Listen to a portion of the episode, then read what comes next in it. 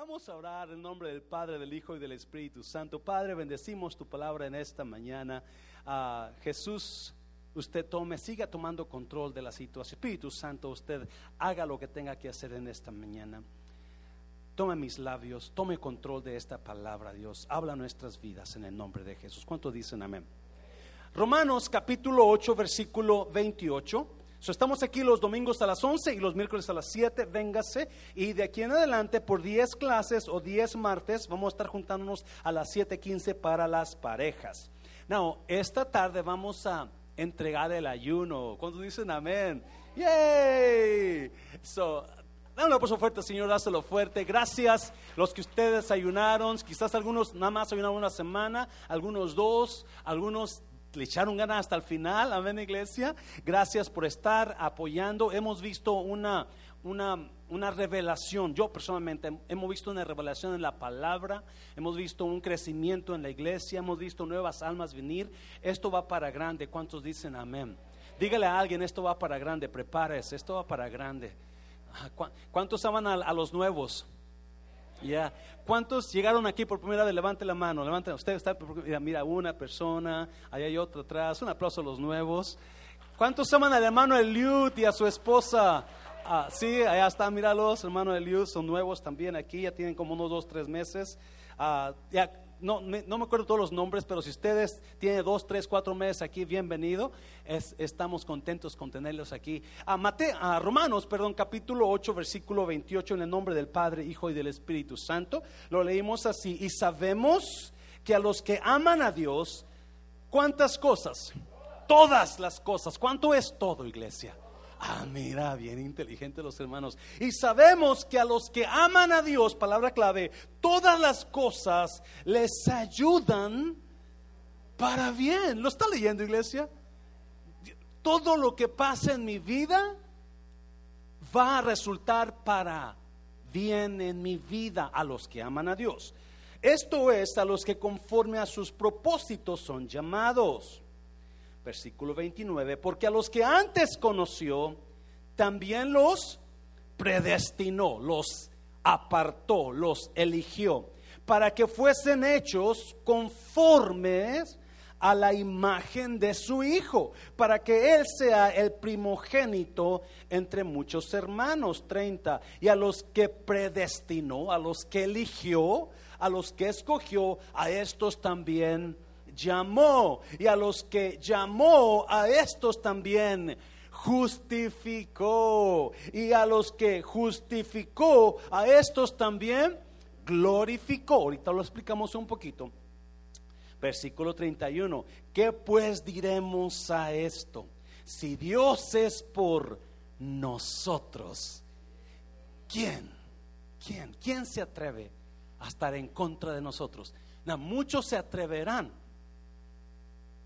pero no van a poder. Ah, si Dios es con nosotros, ¿quién contra? Dígale a alguien, no van a poder contra usted. Dígale, no van a poder. Ninguna arma forjada contra ti prosperará. Isaías hablando de esto mismo miles de años o casi mil años antes de que Pablo lo escribiera aquí. Versículo 32. El que no escatimó ni a su propio Hijo, sino que lo entregó por todos nosotros, ¿cómo no nos dará también con Él? Wow, si Dios nos dio lo más grande que tenía, ¿usted cree que, you know, pan para comer, eso sea mucho para Dios? No. Un carrito que Dios, ¿eso era mucho para Dios? No.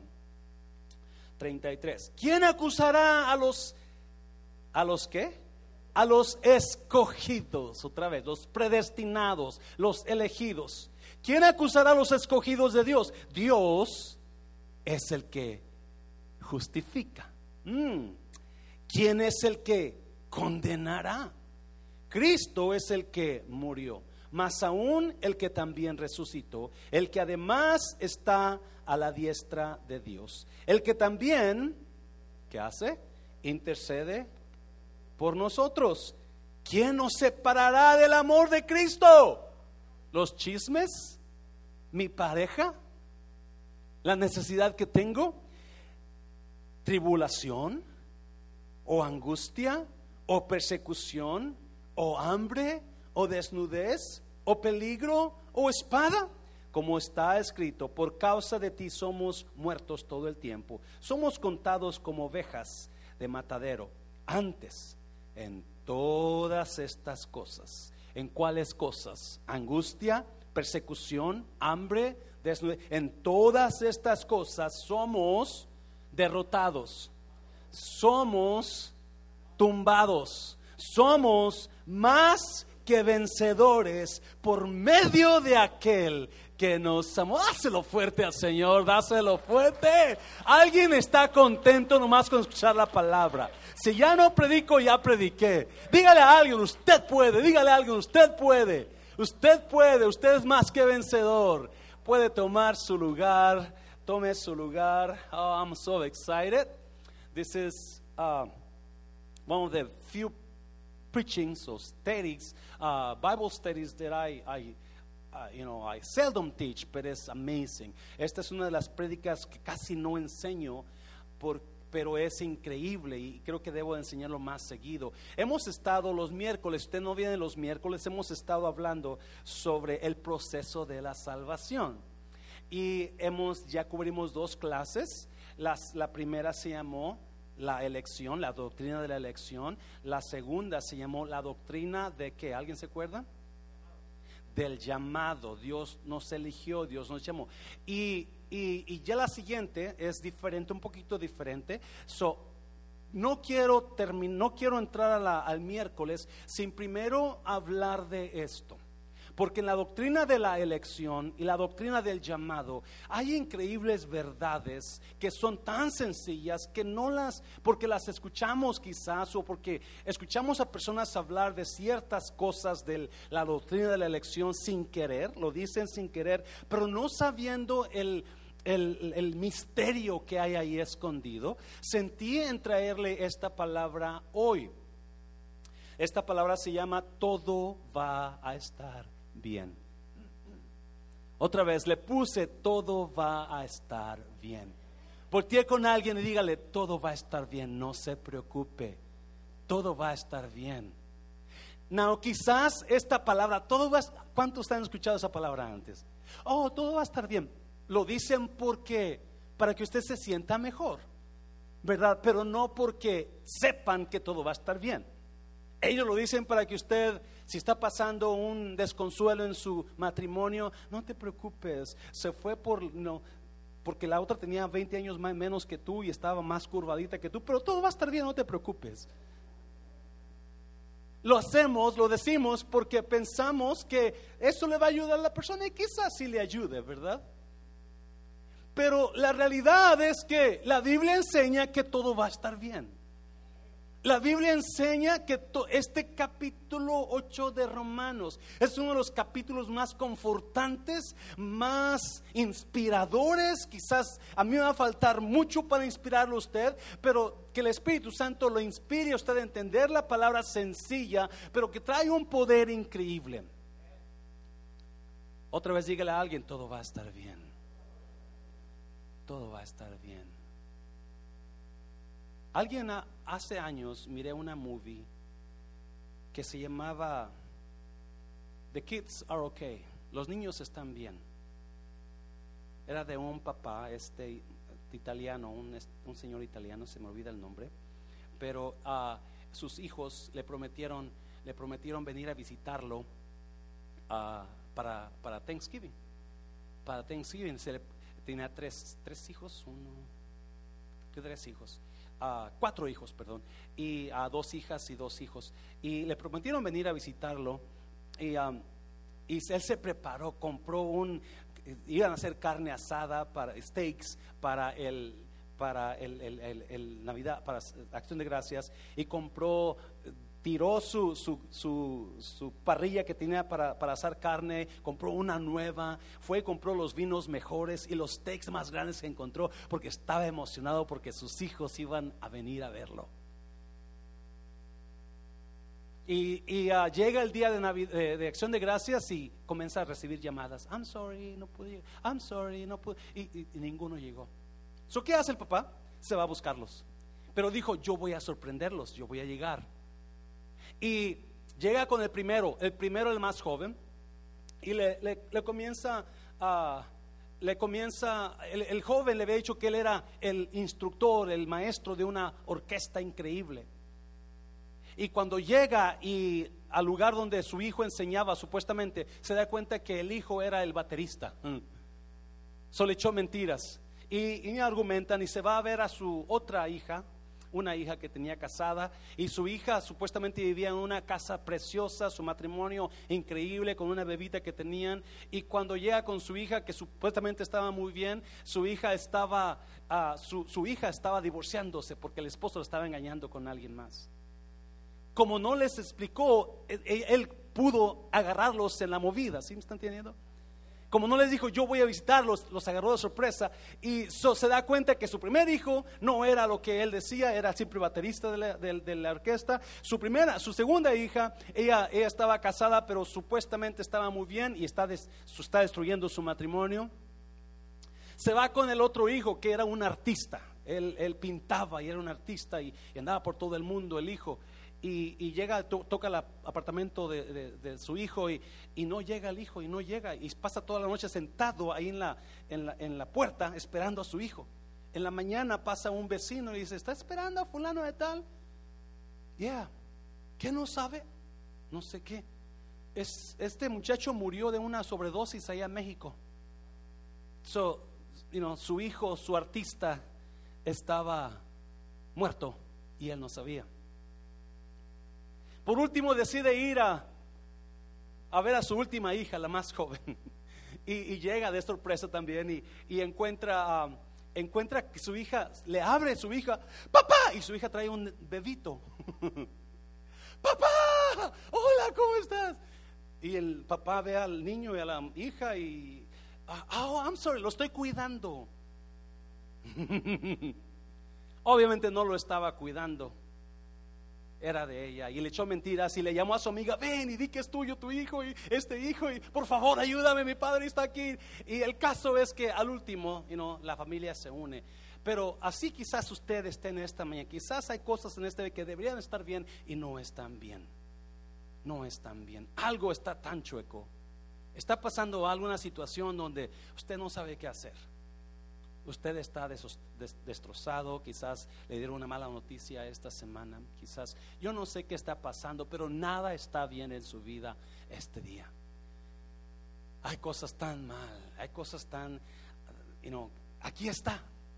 Tiene bonita cara, tiene, tiene you know, esa máscara que le hace ver tan bonita y tan guapo, pero dentro de usted se está muriendo o hay un dolor en usted hay una necesidad y no la puede.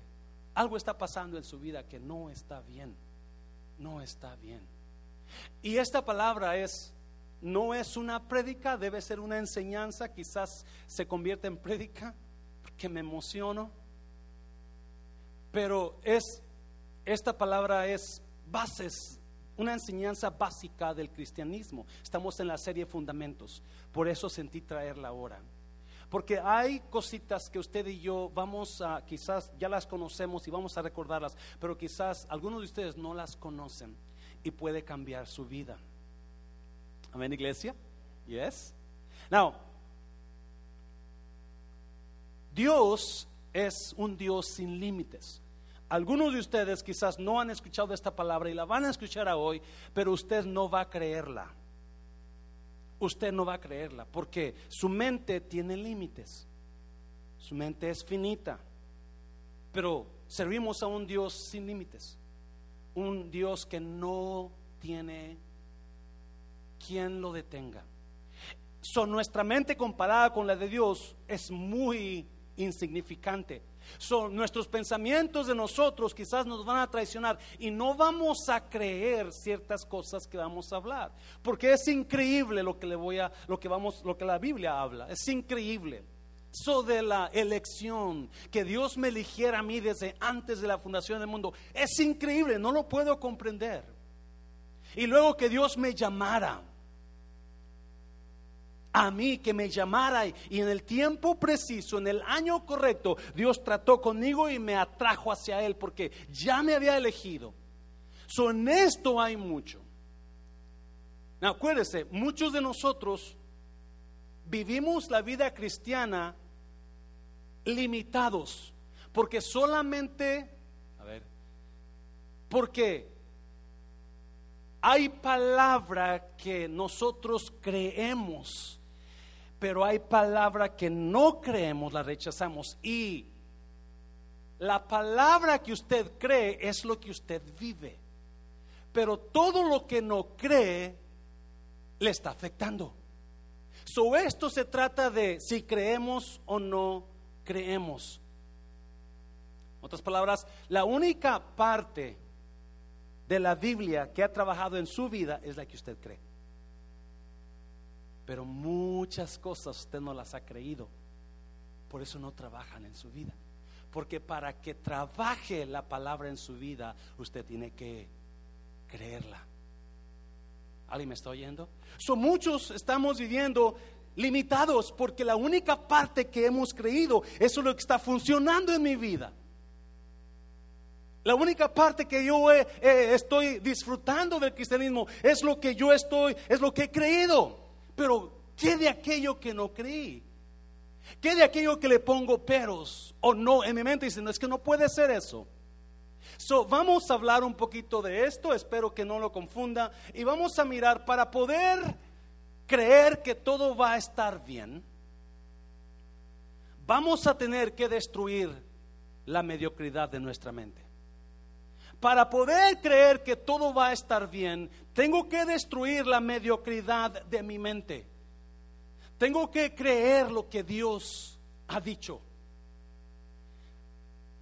Por allá en Mateo capítulo 8, ah, la Biblia habla que vino un vino un hombre a Jesús y le dijo, Señor, mi siervo está gravemente enfermo y está a punto de morir. Jesús le dijo, yo voy a ir y le voy a sanar. Y este hombre dijo, no es necesario que vayas a mi casa. Solamente di la palabra y mi criado sanará. Y Jesús se quedó sorprendido de la fe de este hombre. Para este hombre, el simplemente hecho de que Jesús diera la palabra era suficiente. No necesitaba ir a tocarlo, no necesitaba durar dos semanas ayunando y orando. No. Solamente di la palabra. Y Jesús le contestó, como creíste, así se ha hecho. O sea, lo que tú, lo que tú vas a vivir es lo que crees. Lo que tú vas a experimentar en Dios es lo que crees nada más. Muchas iglesias no creen que los milagros sean para ahora y viven sin milagros.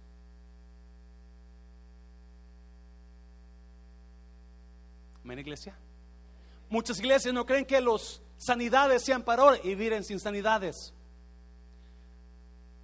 Este abril van a ser cuatro años que me retiré de la aerolínea. Abril 7, 2017 me retiré. Y mi preocupación, una de mis preocupaciones en retirarme de la aerolínea era la aseguranza de salud. Porque tenía años, yo, un servidor, que cada año en enero yo tenía que ir al doctor que me inyectara líquido en uno de mis discos, en mi columna, porque uno de mis discos perdió el líquido años atrás. So, cada año tenía que ir a que me pusieran una inyección carísima para que yo pudiera caminar bien y, estar bien. Llegaba cuando ya para diciembre, noviembre y diciembre yo tenía que andar no podía estar parado mucho tiempo, tenía que recargarme en algún lugar, tenía que sentarme porque cada año, noviembre y diciembre, el líquido ya se, salía y yo tenía que, regresar a que me pusieran más líquido. Mi preocupación era, ¿y cómo le voy a hacer? Una vez que me retire, la, la, aseguranza no me va a seguir. Yo, yo no puedo pagar tanto dinero. Y sí le dije a Dios, Dios, si tú estás en este retiro, entonces yo no voy a tener que necesitar más inyecciones. hace cuatro años este mes que no me pone ninguna inyección en mi, en mi, en mi columna. Porque lo que creemos es lo que recibimos. Y si no creemos, las partes que no creemos nunca lo vamos a recibir. A ver, iglesia, Dígale a alguien, póngase a creer ahora, póngase a creer ahora. So vamos a mirar para ver, para creer, para que todo esté bien, necesitamos tres cosas de acuerdo a esta palabra. Necesitamos destruir tres cosas en nosotros. Y lo primero que tengo que destruir es mi mediocridad o la mediocridad de mi mente. La mediocridad de mí. Mira, capítulo 8 de Romanos, versículo 28. Versículo 28. Mira lo que dice.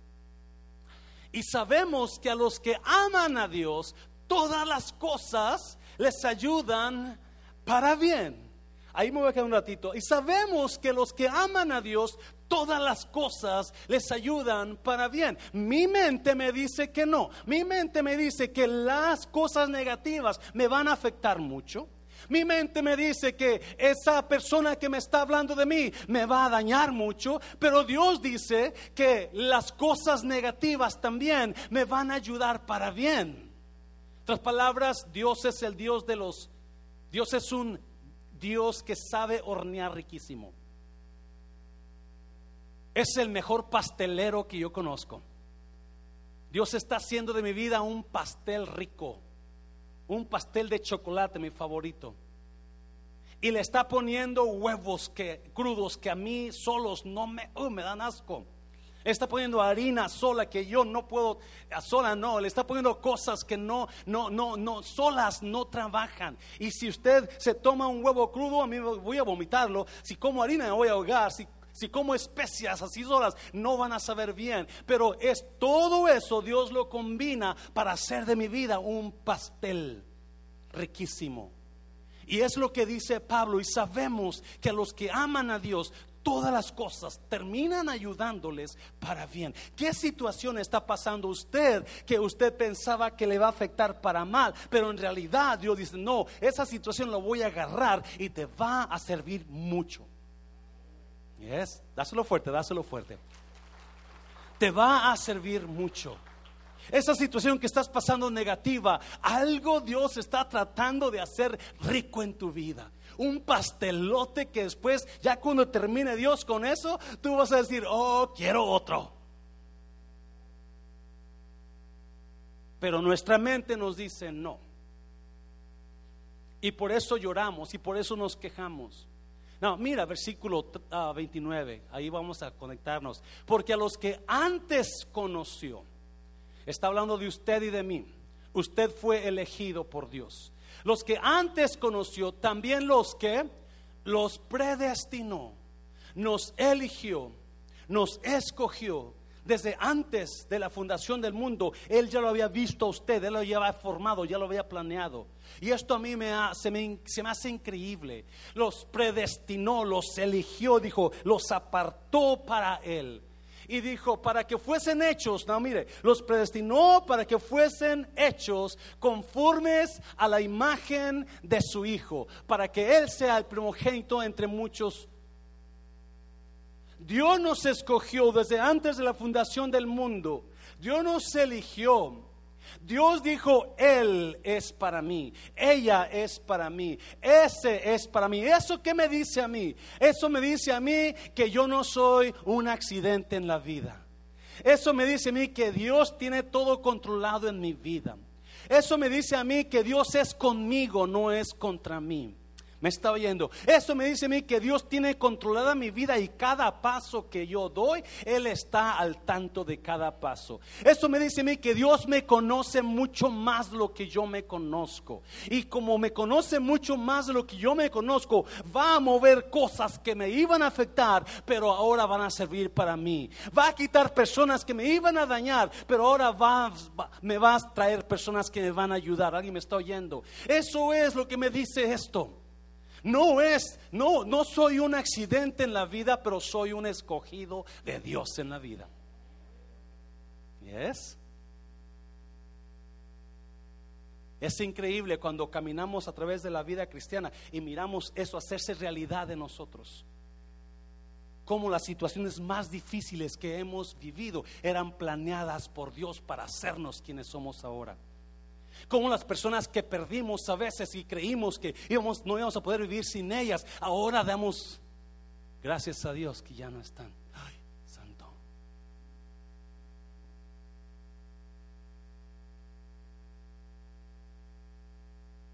Todo lo conoce, todo está dirigiendo Dios. Pero hay una palabra ahí que, y los predestinó, ¿para qué nos predestinó?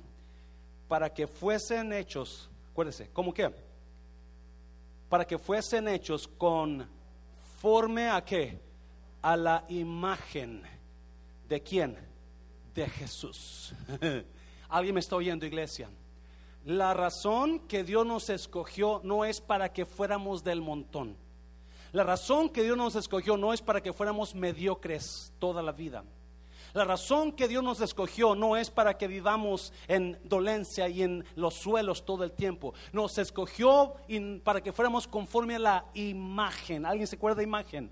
La semana pasada hablamos de imagen. ¿Qué es imagen? Cuando Dios dijo, yo voy a, vamos a crear al hombre con, a nuestra imagen y semejanza. ¿Qué es imagen? Imagen es ser uno no tres, cuatro que confundes. Imagen es ser una persona, es ser entero, no dos, tres. Imagen es tener que, ¿alguien se acuerda? Integridad. imagen es ser mejores que muchos. Es ser persona que te van a mirar y van a decir, esa es una gran mujer, ese es un gran hombre. Me está oyendo iglesia. La mayoría del cristianismo vivimos la, vida cristiana como a veces como lo peor, actuando peor que los, que los de afuera. Alguien me está oyendo iglesia. Mintiendo, engañando, hablando pestes de alguien, haciendo esto, robando. No, no, no, para eso no nos llamó Dios. Dios nos llamó para ser mejores que eso. Alguien está aquí iglesia. Dios no, dáselo fuerte, dáselo. Dios nos llamó para ser mejor. Yo no soy del montón. Dios me llamó para que yo sea íntegro, para que sea una persona mejor para que sea una persona de grandeza, no de mediocridad. Dios me llamó para que sea una persona de grandeza. Me llamó, me apartó, me hizo diferente. Alguien me está oyendo, iglesia. Dios es el Señor de las diferencias. Dios es el coordinador de las diferencias. Cada uno de ustedes es diferente en todo. Cada uno de ustedes tiene diferentes huellas. Eh, Dios no quiere que seamos una bola de robots, solamente todos iguales. Y mucho menos vivir bajo los suelos. No, Dios nos apartó para grandeza. La grandeza es determinada por su diferencia de usted. Se lo voy a repetir, está bueno. La grandeza es determinada por qué tan diferente es usted de los demás. Me encantó eso. La, grandeza, grandeza en mí es determinada por ¿Qué tan diferente soy de aquel que está mintiendo? ¿Qué tan diferente soy de aquel que está hablando pestes de aquella persona? ¿Qué tan diferente soy de aquel que está robando su compañía? ¿Qué tan, diferente soy de aquel que está prometiendo cosas y no las cumple? Eso es grandeza. So, mi grandeza es determinada por lo diferente que soy de los demás.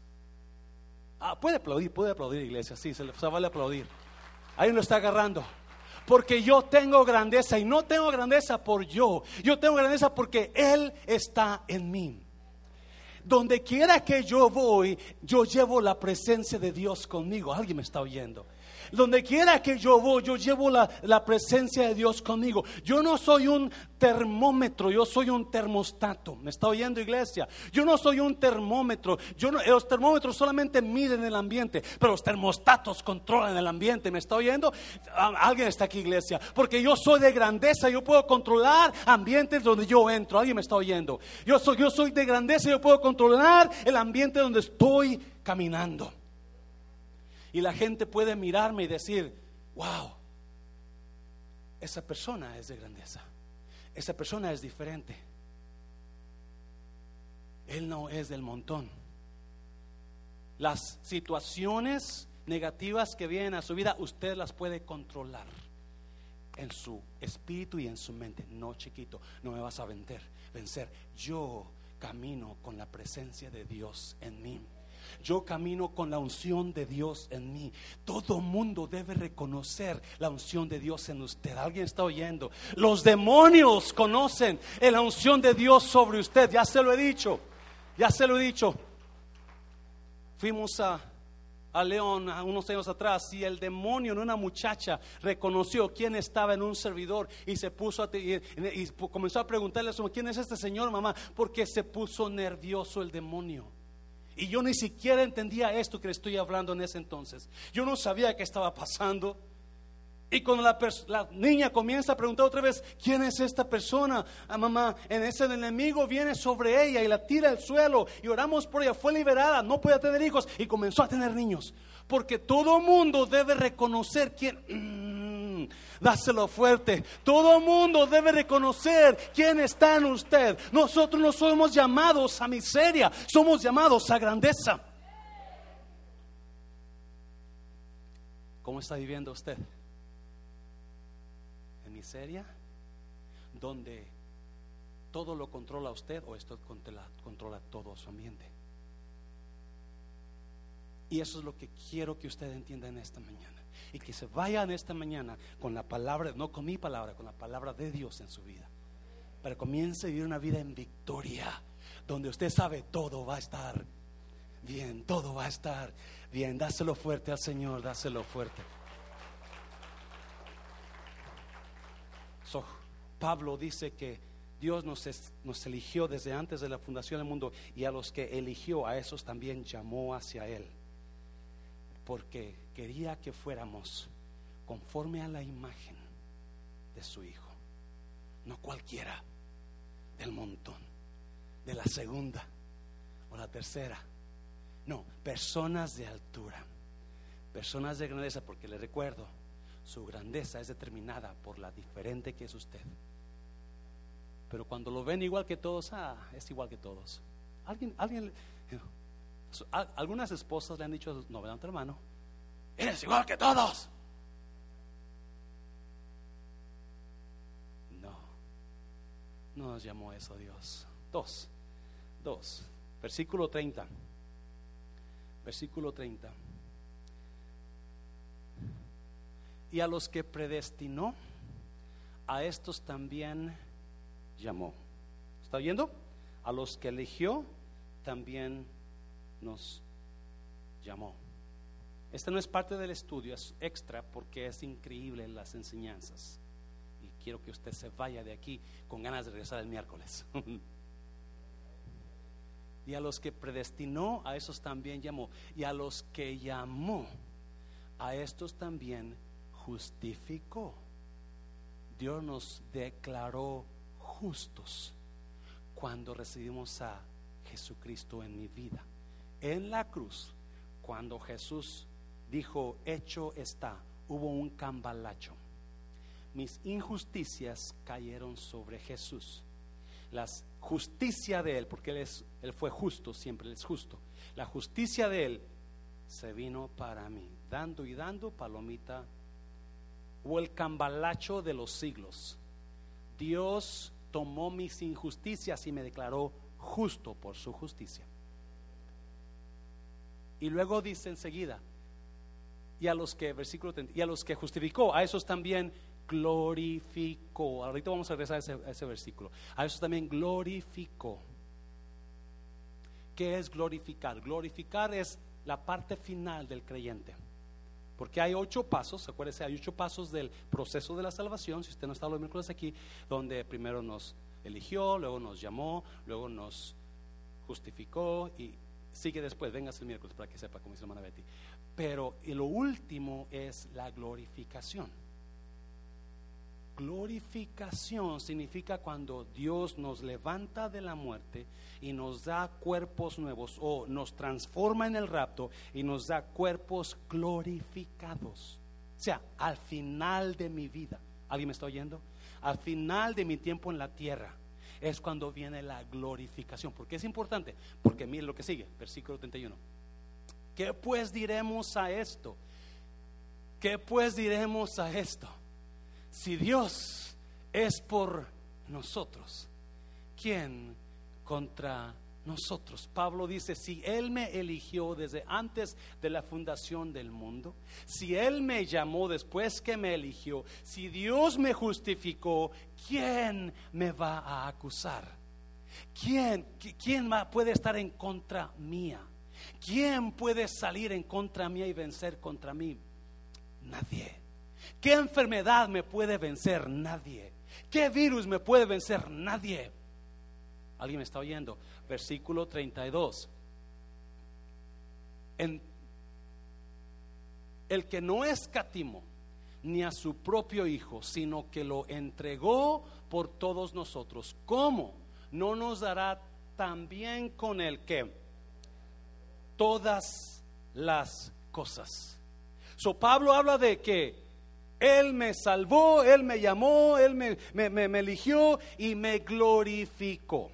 Y él va, Dios va a estar conmigo desde que ahora que lo conocí hasta que me vaya de esta tierra, ya sea muerto o en, en, el rapto. Me está oyendo iglesia. Eso es lo que me está diciendo la palabra. Él va a estar conmigo. Glorificar es cuando el cuerpo de uno cambia, se transforma de, de, de, de, de inmundo a perfección.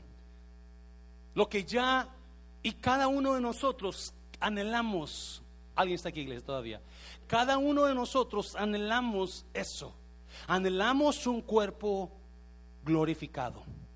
El cuerpo mío está lleno de cargas yo no sé de usted, pero todavía hay cargas sobre mí de vez en cuando. El cuerpo mío todavía tiene mañas. ¿Alguien me está oyendo, iglesia? Yo no sé si usted todavía tiene mañas, pero algunos de ustedes todavía tienen mañas. Es más, las mañas a veces se le ven hasta por los ojos, ¿verdad? Y, cada uno de nosotros necesitamos el cuerpo glorificado. Cada uno de nosotros necesitamos, y déjeme decirle, no hay victoria más grande para el cristiano que cuando Cristo viene y glorifica nuestro cuerpo y nos da victoria sobre nuestro cuerpo, victoria sobre nuestro pecado. ¿Me está oyendo iglesia? En otras palabras, Dios, porque soy un elegido, porque soy un llamado, porque no soy accidente Dios tiene propósitos para mí en esta vida. Y jovencitos están quitando la vida a montones porque no entienden esto. Jovencitas se están cortando las venas porque no entienden esto. Porque piensan que no sirven, que no son bonitas, que no tienen inteligencia, que nadie las quiere. No se dan cuenta que Dios tiene tanto propósito y tanto llamado para usted. Hay llamado en ustedes santo. Hay, hay decisiones de Dios en usted. Hay planes de Dios para usted. ¿Me está oyendo? Dios ha decretado cosas para usted, solamente que no las entendemos porque no las creemos, no las aceptamos. Pero si usted entendiera esta palabra, Dios me llamó, Dios me salvó, Dios me eligió y Dios decretó, yo voy a estar contigo hasta que te vayas.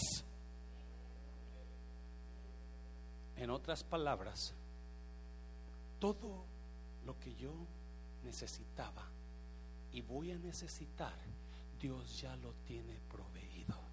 Oh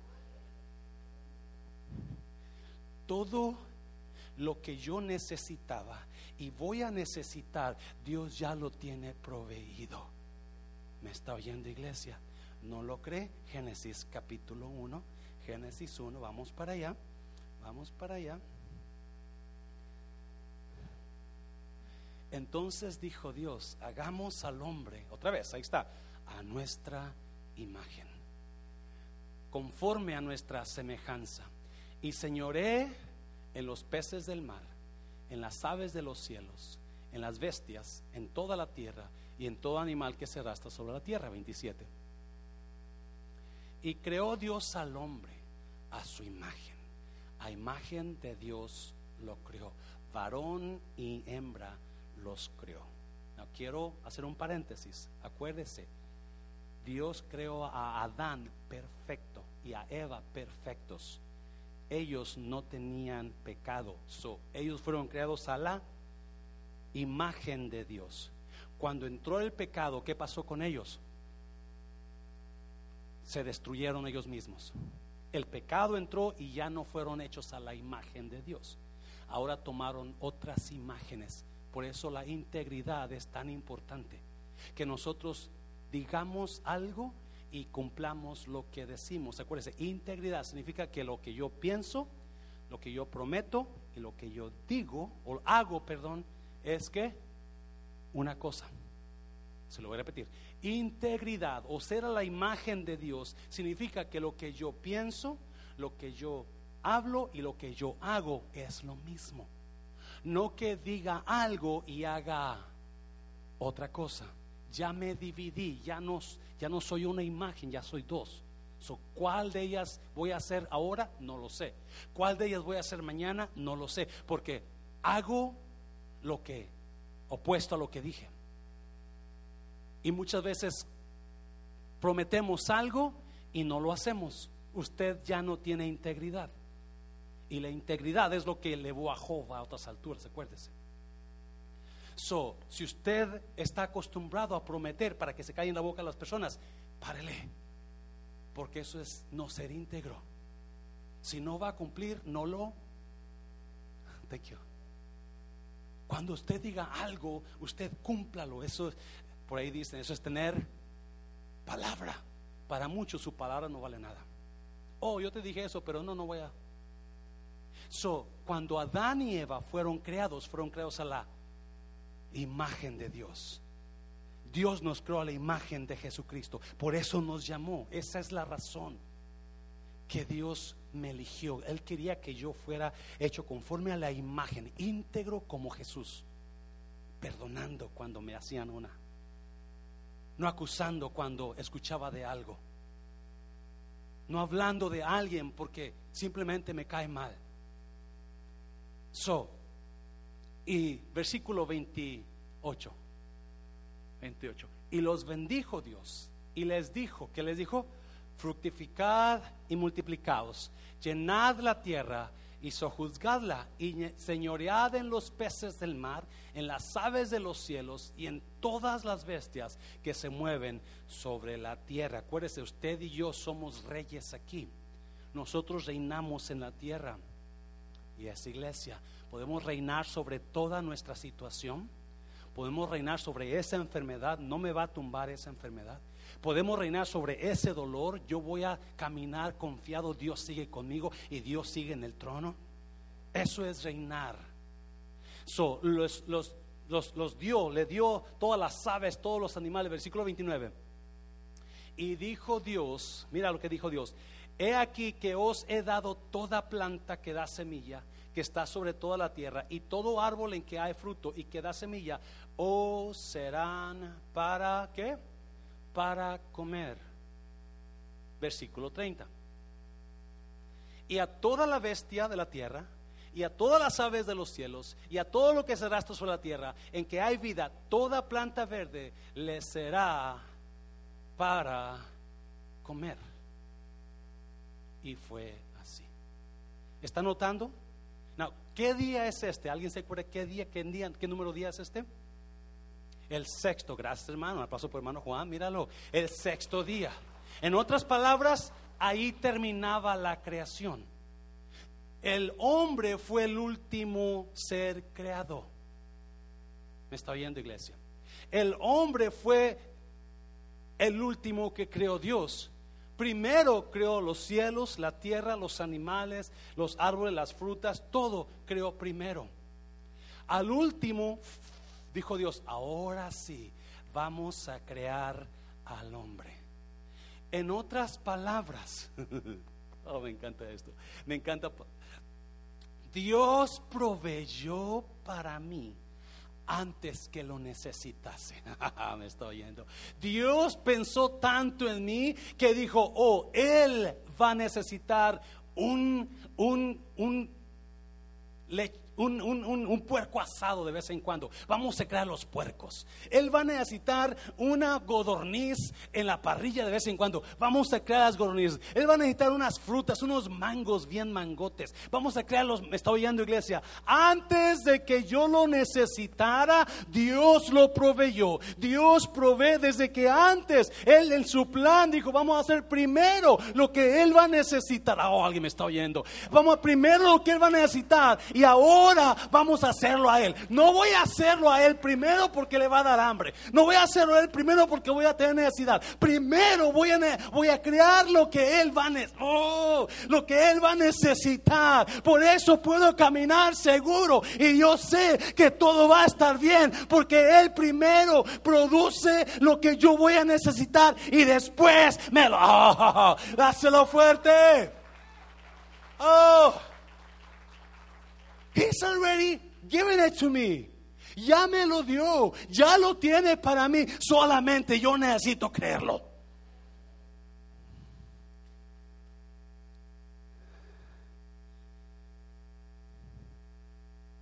Dios no se levantó esta mañana y dijo, oh my God, la hermana Enríquez no tiene un pollito ahí, le voy a tener que hacer un pollo nuevo. Él ya había creado lo que la hermana Enríquez iba a necesitar. Oh my God. si usted entiende esto, puede mirar entonces su mente abriéndose. Ay, con razón, no me casé con tal persona. No la necesitaba. Oh, con razón. No, ese trabajo que, que, no agarré, que no me dieron. Ay, aunque yo pensé que eso era mi trabajo favorito, no me lo dio Dios porque eso no era lo que yo necesitaba. Dios me abrió otra puerta acá. He's already called you. He's already chosen you. So he already created what you will need in your life. Él ya tiene todo proveído para ti. Si usted va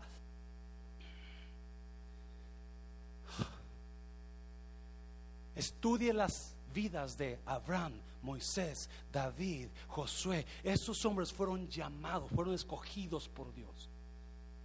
Y aunque Moisés era un asesino y mentiroso, Dios lo buscó hasta que lo encontró en el desierto y lo llamó. Y ya tenía todo preparado, tenía a Aarón preparado, tenía a María, su hermana, preparadas. Cuando Moisés le dice a, a, Dios, yo no puedo hablar, dijo, no te preocupes, ya tengo a Aarón, yo sabía.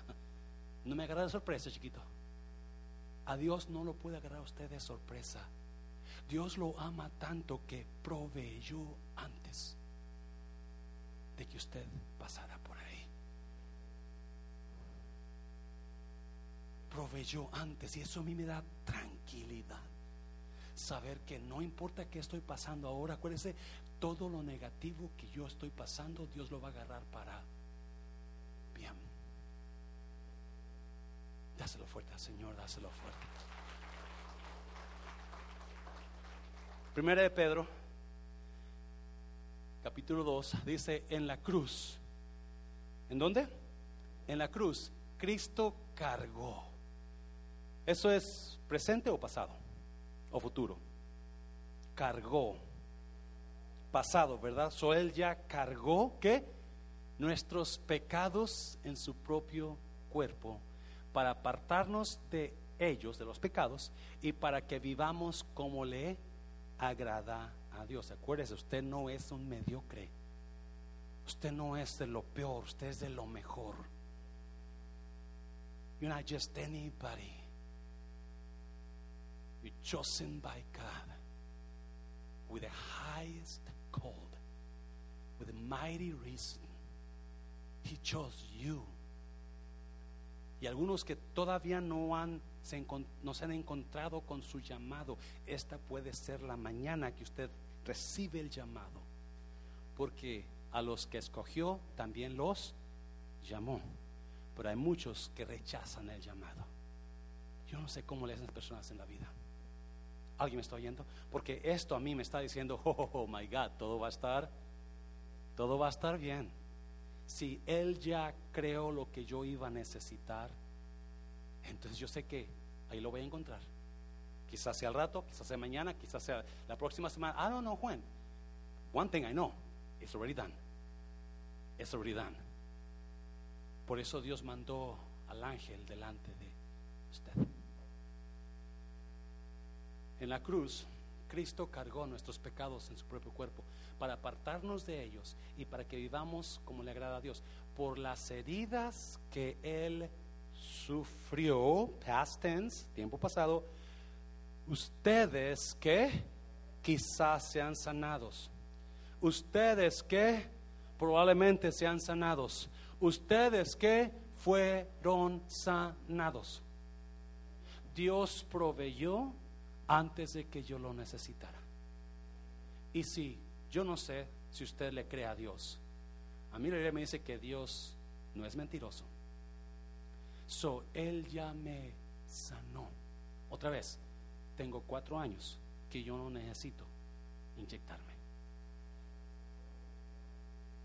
Cierra sus ojos, cierra sus ojos, un segundo, cierra sus ojos, cierra sus ojos.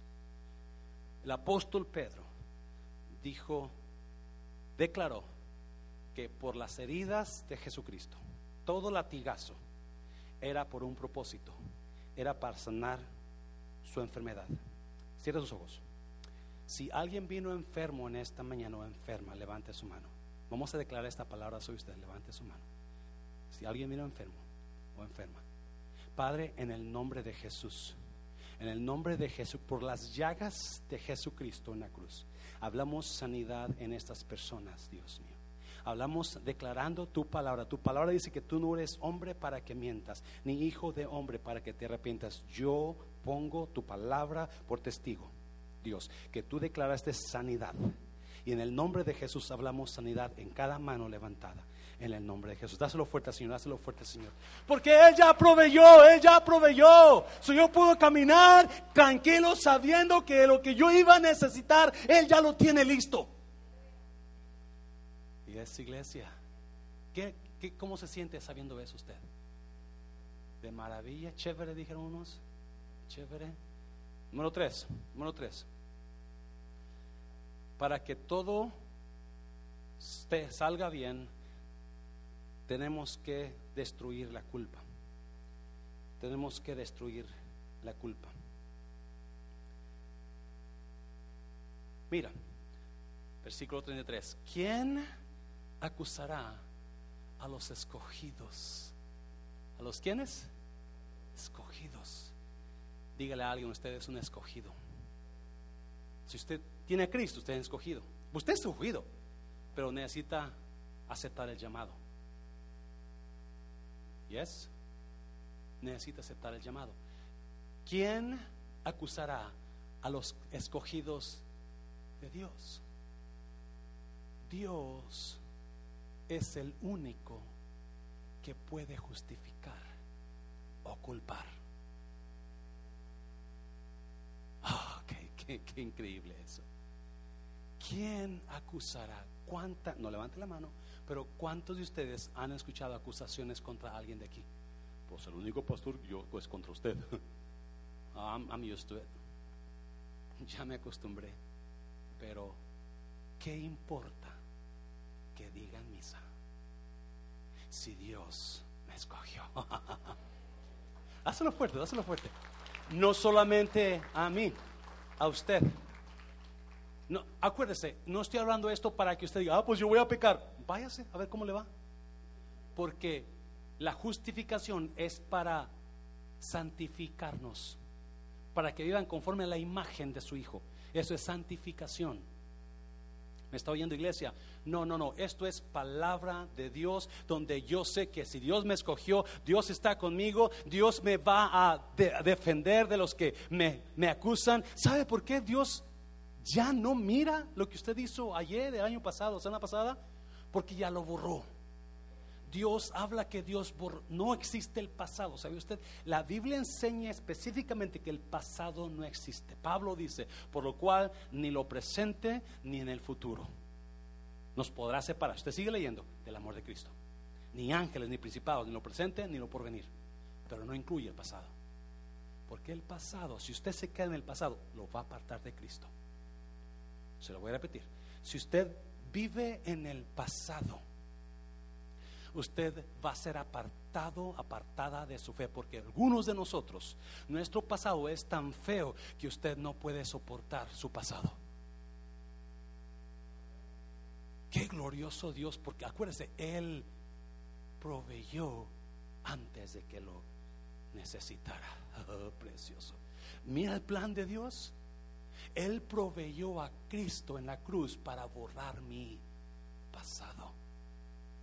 Y por eso no me puedo quedar en el pasado, no me puedo quedar en el ayer, no me puedo quedar en lo que me hicieron antier, no me puedo quedar en lo que no puedo, no puedo, no puedo, porque ya no existe.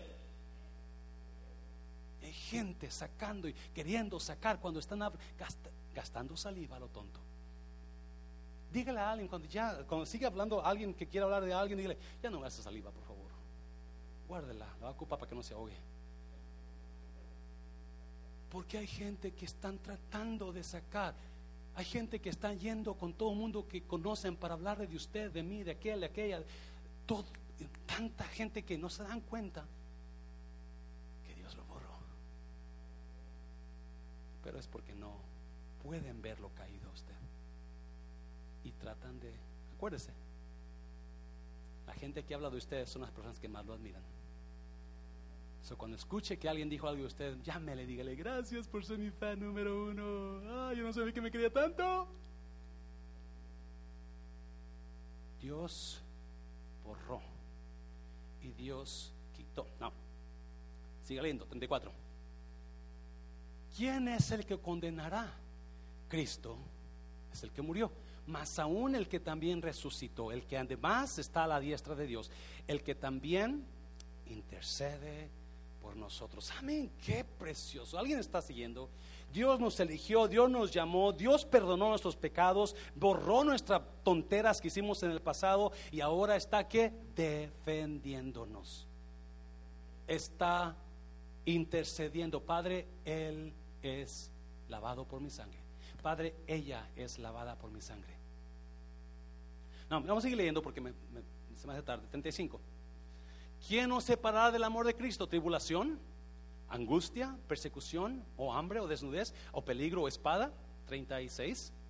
Como está escrito, por causa de ti somos muertos todo el tiempo, somos contados como ovejas de matadero. Antes, en todas estas cosas, somos más que vencedores. Ahora sí entiende este versículo. Ahora sí, ¿cómo no soy más que vencedor si Él ya proveyó para lo que iba a necesitar? ¿Cómo no soy más que vencedor si todo lo tontera que hice en el pasado Dios lo borró? Soy más que no hay cosa que me pueda proteger. Pero ¿por qué dice eso? ¿Por qué dice que? ¿Por qué Dios trae afuera los pecados, o sea, el pasado, los errores? ¿Quién condenará? Él justifica, dice Pablo. ¿Por qué? ¿O por qué mucha gente todavía sigue viviendo acusando? ¿Por qué siguen acusando a otras personas? ¿Por qué? Porque, porque no han entendido una cosa, que Dios opera conforme a quien es Él, no conforme a quien es usted. Se lo voy a repetir porque no me la agarraron. Dios opera conforme a quien es Él, no conforme a quien soy yo. Si Dios operara conforme a quien soy yo, yo estuviera seis pies abajo. Yo fuera el peor, allá estuviera en México todo viejo y lleno de hijos y nietos y Dios mío, que Dios me libre. no se cree, ya quiero mi nieto, ¿ok? O mis nietos pero lo bueno es que Dios no opera. Oh, esto me encanta. Conforme a quien soy yo. Él siempre va a operar conforme a quien es Él. Mira Romanos capítulo 9, ya termino con esto. Romanos 9. Y no solo esto, sino también cuando Rebeca concibió de uno, de Isaac nuestro padre, 11, pues no habían nacido, ni habían hecho aún qué, ni bien ni mal, para que, ¿qué? El propósito de Dios, conforme a qué iglesia, conforme a la elección, permaneciese. No por obras, sino por el que llama. Pablo está hablando ahora de quién? Jacob y Esaú cuando Jacob y Esaú estaban en el vientre de su madre, su madre tuvo problemas Isaac oró por su esposa y Dios sanó a su esposa, pero Dios le dijo a su, a su esposa de Isaac, dos vientres hay en, dos, dos naciones hay en tu vientre, dos niños. Pero el mayor servirá al menor. ¿Alguien me está oyendo, iglesia? Desde el vientre de la madre, los niños fueron escogidos y se les dio propósito.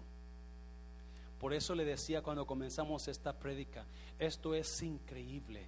Usted fue escogido desde el vientre de su madre para propósitos de Dios.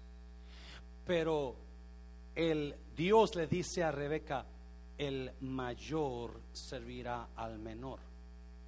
No era así, no era así. Como estaba escrito, debería el menor debe servir al esa era la ley.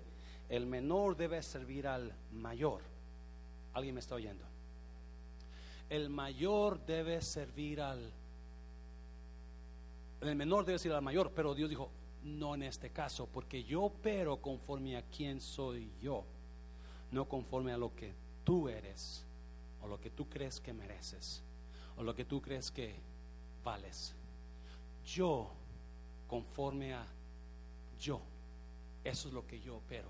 Si usted me está entendiendo, gracias a Dios por eso. Que Dios no opera conforme a quién soy yo sino conforme a quién es Él. Porque si operara conforme a lo que yo merezco, olvídese. Pero Él opera de acuerdo a quién es Él. En todas las áreas de su vida, cuando Dios opera, Dios no opera confiando en lo que usted está pidiendo o necesitando. Dios no opera de acuerdo a lo que usted tiene deseos. Dios opera de acuerdo a quién es Él. Se lo voy a ver si no. Salomón, cuando David lo puso en el trono, su padre le dijo, ah, tuvo un sueño Salomón y Dios le presentó y le dijo, Salomón, pide lo que quieras y yo te lo voy a dar. Qué bonito, ¿no?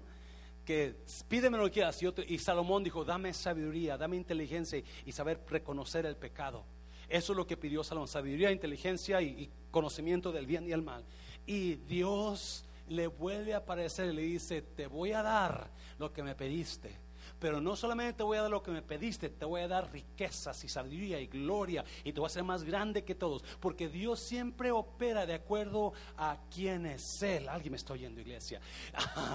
Dios opera en quién es Él, no quién soy yo. Y cuando Dios opera de acuerdo a quién es Él, todo lo que Él hace es mucho más de lo que usted y yo podíamos imaginar. Es mucho más de lo que yo, usted y yo podíamos pensar. Es mucho más de lo que usted y yo podíamos pedir. Y eso es lo que dice Efesios 3:20. Él es Dios poderoso que hace mucho mejor de lo que pensamos o entendemos o pedimos. Porque no está pidiendo, no está dando conforme a lo que usted es, lo que usted merece, pero Él opera de acuerdo a quién es usted. Y porque cuando Él opera de acuerdo a quién es Él, yo sé que estoy recibiendo mucho más de lo que yo merezco. Yo sé que mi vida está tranquila en Él y sé que todo va a estar bien. Dáselo fuerte al Señor, dáselo fuerte.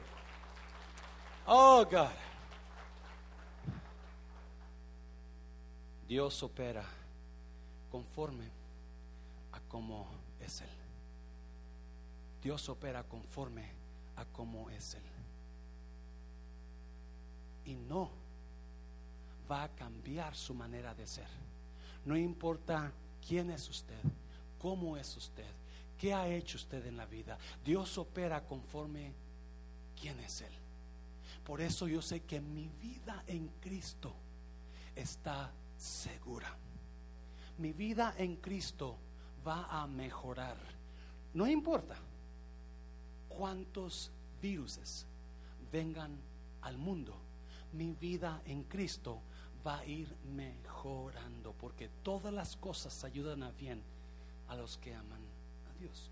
Esta semana, pásenlo músico por favor, esta semana me desperté como a las 4 de la mañana, no, eran las 5, y este, me iba a levantar, pero oh, estaba tan rica la cama que me quedé otra vez, y me quedé dormido, y comencé a soñar, y comencé a soñar que ah, regresaba a la aerolínea a trabajar, y estaba en una de las clases donde nos estaban enseñando el sistema nuevo, y de repente entra una manager que yo conozco, a Sophie, y, y me dice, y nos dice a todos, algo está pasando afuera, vamos, vamos afuera a ayudar, que nos ayuden, porque los, los vuelos están cancelando y hay mucha gente molesta y necesito que nos ayuden.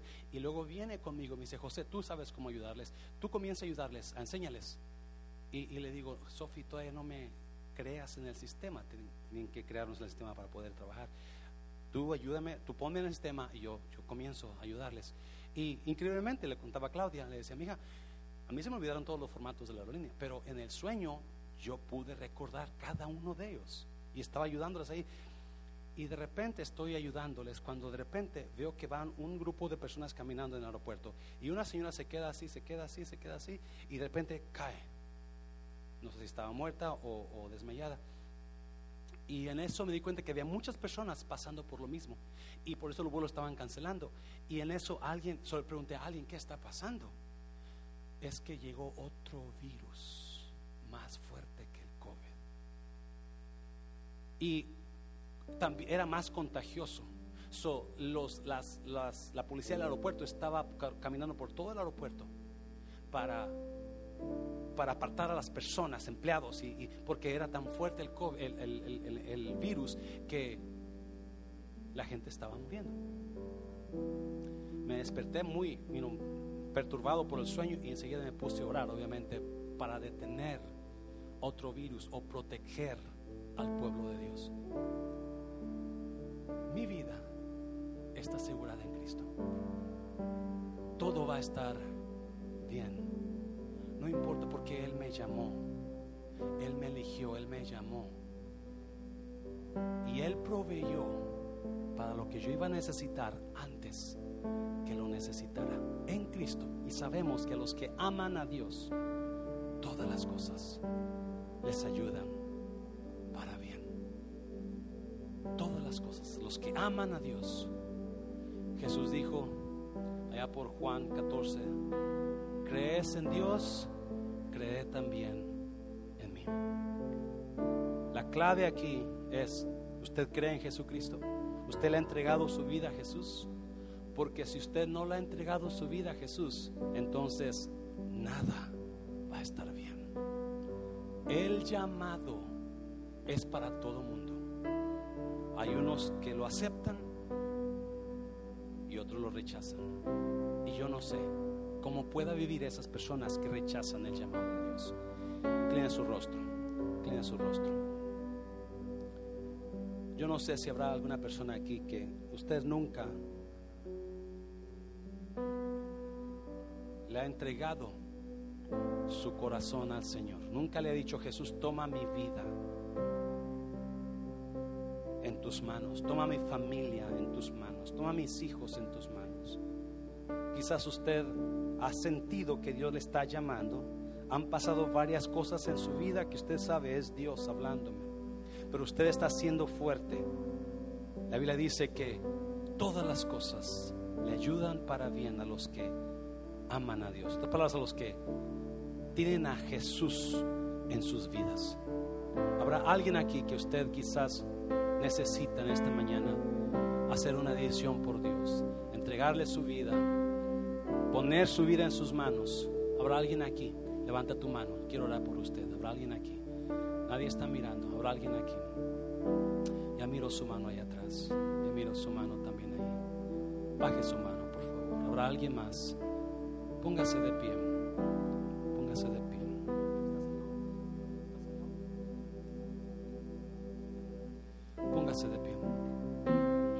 Todo va a estar bien a los que tienen a Dios en sus vidas. Todo va a estar bien a los que han puesto su confianza en Dios en sus vidas. Todo va a estar bien. El mundo se puede estar destruyendo, pero usted va a estar bien.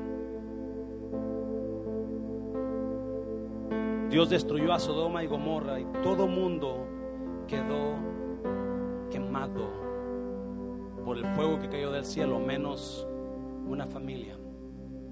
No importa qué estemos pasando, en Dios estamos seguros. En Dios estamos asegurados. Usted que levantó su mano, ustedes que levantaron su mano, los felicito. Si usted comienza a buscar a Dios a, venir a la casa del Señor a aprender más y Dios va a hacer cosas en sus vidas increíbles. Todos somos llamados, pocos los escogidos. Usted levantó su mano, vamos a hacer una oración. En esta oración usted le va a decir a Dios que lo perdone. Usted le va a decir a Dios que le entrega su vida y usted va a poner su confianza en Dios como su Salvador. Mi ayudas, iglesia. Esta es la oración de fe que nosotros predicamos aquí en su iglesia. Es la palabra que Pablo habló en Romanos.